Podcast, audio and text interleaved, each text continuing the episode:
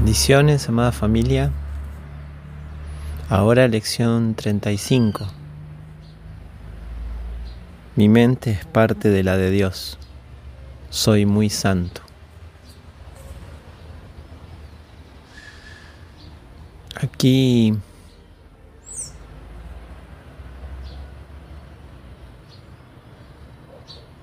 vamos abriéndonos a nuestra verdadera identidad. Nuestra identificación con este personaje puede que esté relacionada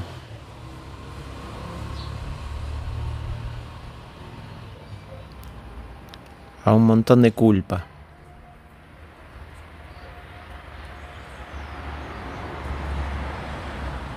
Y de allí proyectar en nuestros hermanos o incluso en mi cuerpo físico o psicológico.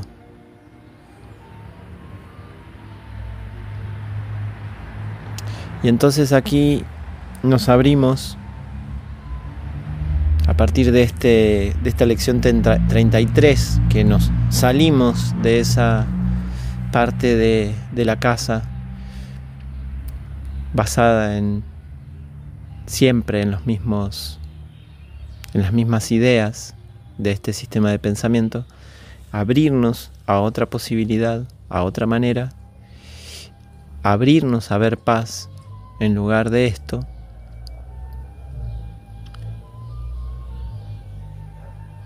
nos empezamos a adentrar en esta mente correcta, en la sanación de esta percepción hacia una percepción verdadera,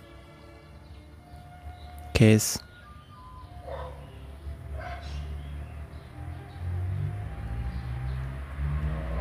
es la implicancia de este plan de estudios, llevar desde la percepción al conocimiento o, de la percepción a, la, a la percepción verdadera, que es la antesala del conocimiento. El conocimiento no, no implica percepción.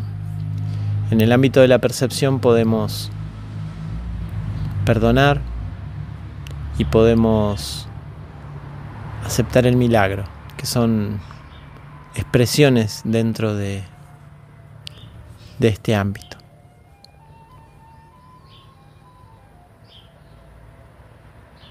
Para luego aceptar la expiación aunque no hay progresión, son diferentes, son una misma cosa, pero tienen implicancias diferentes. Es decir, en el ámbito de la percepción, el perdón me permite reconocer las proyecciones, el milagro me abre a la corrección de una percepción errada a una percepción verdadera. Aceptar la expiación es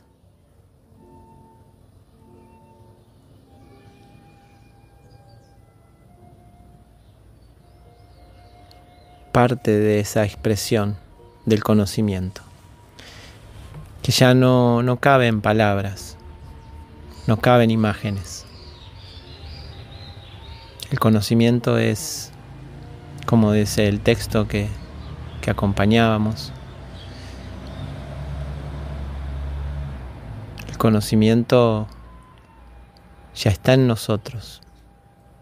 Por eso reconocemos.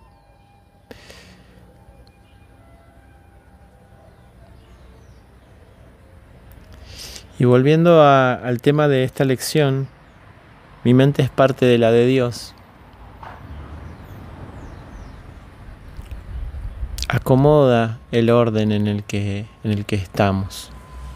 Porque en lecciones anteriores,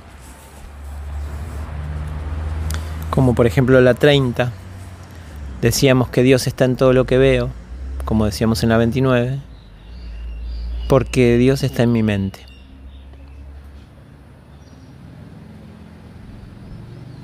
Y es interesante porque hace una expansión. Mi mente, que parecía limitada, puede contener a Dios. si puede contener a Dios es infinita, al igual que la de Dios. Y es muy interesante porque en ese ejercicio pareciera que no cabe. Pareciera que, que esa, esa visión de, de amplitud, de totalidad, no hay chance de que entre en, en este reducido ámbito. Pero claramente está constituido de lo mismo. Por eso ahora, acomodándolo de una manera que, que pareciera más, más lógica o más entendible, mi mente es parte de la de Dios, es, es la misma razón por la que Dios está en mi mente. Porque no hay una dentro y una fuera. Es decir, pareciera en nuestra lógica que si mi mente, si Dios está en mi mente, yo no puedo estar en la de Dios. Y sin embargo todo es lo mismo. Y aquí nos empieza a hablar de la santidad, que es un término que al principio nos incomoda, porque tenemos asociado a los santos con, con imágenes, con proezas, con ejemplos o reflejos en el plano físico o psicológico de personajes que han tenido determinadas características especiales. Y aquí en este ocurrir nos vamos adentrando en esa posibilidad de aceptarnos santos. Porque mi santidad está garantizada en esa mente. Es decir, siempre que, que hablamos con el Espíritu Santo, siempre que hay un, un relacionamiento, descubrimos que es una parte de mi mente que recuerda. Descubrimos que es la parte de la mente que tiene almacenado toda la información de quién soy. Y entonces, cuando invoco, cuando mantengo a Dios en mi mente, en todo lo que veo, voy haciendo este ejercicio práctico, experiencial, de recordar dónde estoy. Y es muy interesante porque como mi mente es parte de la de Dios, soy una expresión.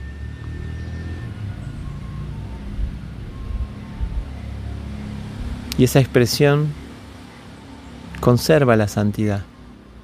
Por eso mi santidad está garantizada por Dios.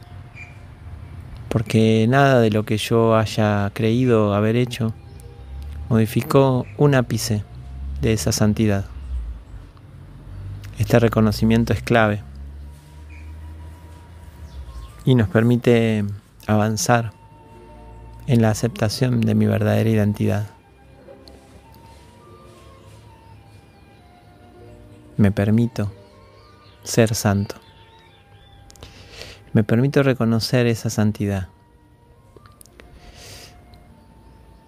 Y si por algún motivo tengo algún recuerdo, alguna cosa que me lo impida, la santidad lo envuelve.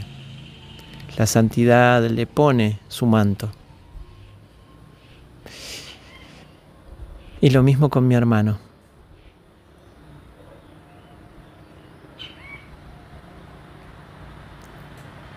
La mente de mi hermano es una con la de Dios. Mi hermano es muy santo. Qué hermoso. Primero podemos observar personas afines y ver su santidad y ver cómo resplandece su rostro y nos regocijamos en reconocer su santidad, detrás de toda apariencia. Y cuando nos adentramos detrás de toda apariencia, también podemos ver la santidad de mi hermano. En alguien que aparentemente cometió una atrocidad.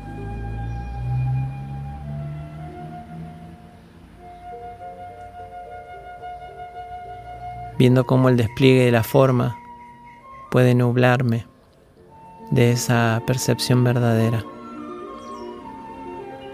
El texto dice por ahí, nada es más cegador que la percepción de la forma. Aquí estamos quitándonos las vendas. Nos adentramos en estas lecciones que son cómo es ver. ¿Qué nos regala la visión? Nos regala la santidad reconocernos.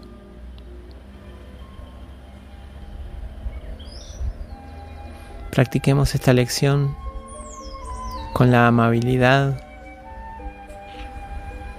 acariciando cada resistencia hacia la palabra, hacia la santidad.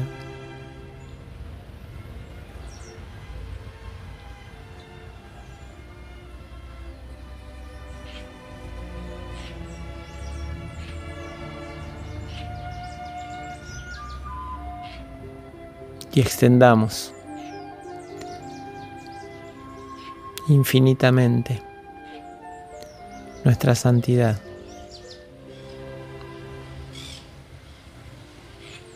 Bendiciones, amada familia.